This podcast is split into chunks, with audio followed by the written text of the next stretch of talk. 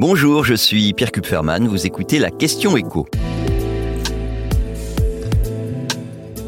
Le salaire du PDG de Total est-il dans la moyenne de ce que gagne un grand patron? Patrick Pouyanné se dit fatigué par la polémique autour de son augmentation. Il a publié un tweet dans lequel on peut voir, c'est un graphique, hein, que les 52% d'augmentation dont il a bénéficié faisaient suite à une baisse de 36% l'année précédente cette baisse, eh ben, Patrick Pouyanné dit qu'il se l'était volontairement appliqué parce que les résultats financiers de Total n'étaient pas bons. On voit aussi sur ce graphique que ces dernières années, la rémunération du patron de Total tournait autour de 6 millions d'euros. Ah, c'est une somme énorme. Mais est-ce que c'est dans la moyenne de ce que gagnent les grands patrons en France? Eh bien, c'est un petit peu en dessous de la moyenne des patrons du CAC 40, qui atteint, elle, près de 7 millions d'euros. Le CAC 40, je vous rappelle que ce sont les 40 plus grosses entreprises cotées à la Bourse de Paris. Alors on lit souvent que si les grands patrons français sont aussi bien payés, c'est parce qu'il faut éviter qu'ils s'en aillent ailleurs. La vérité est un petit peu plus complexe. Alors c'est vrai que les boss des multinationales américaines sont nettement mieux payés.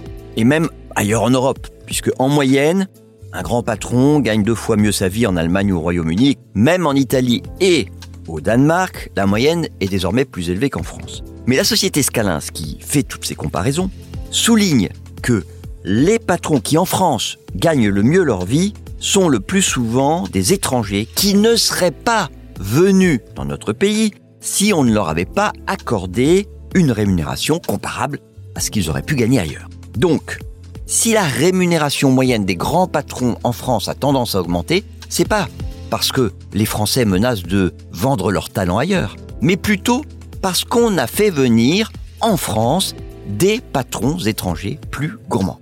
Et d'ailleurs, l'exemple le plus frappant, on le trouve dans le secteur automobile, avec deux patrons étrangers à la tête des grands groupes français.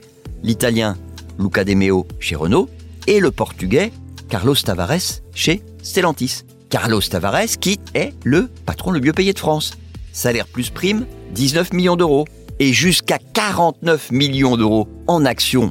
Ça c'est le complément si tous les objectifs qui lui sont assignés sont atteints. On est, vous voyez, très très très au-dessus des 6 millions d'euros de Patrick Pouyanné. Mais dans tous les cas, n'oublions pas qu'on parle là de la rémunération d'une poignée de patrons. Des PDG qui en France gagnent plus d'un million d'euros par an, eh ben, ils sont très peu nombreux. Et surtout, n'oublions pas que les patrons qui ont créé leur entreprise préfèrent de loin se payer en dividendes plutôt qu'en salaire. Vous venez d'écouter la question écho, le podcast quotidien pour répondre à toutes les questions que vous vous posez sur l'actualité économique. Abonnez-vous sur votre plateforme d'écoute préférée. N'hésitez pas non plus à nous laisser une note et un commentaire. À bientôt.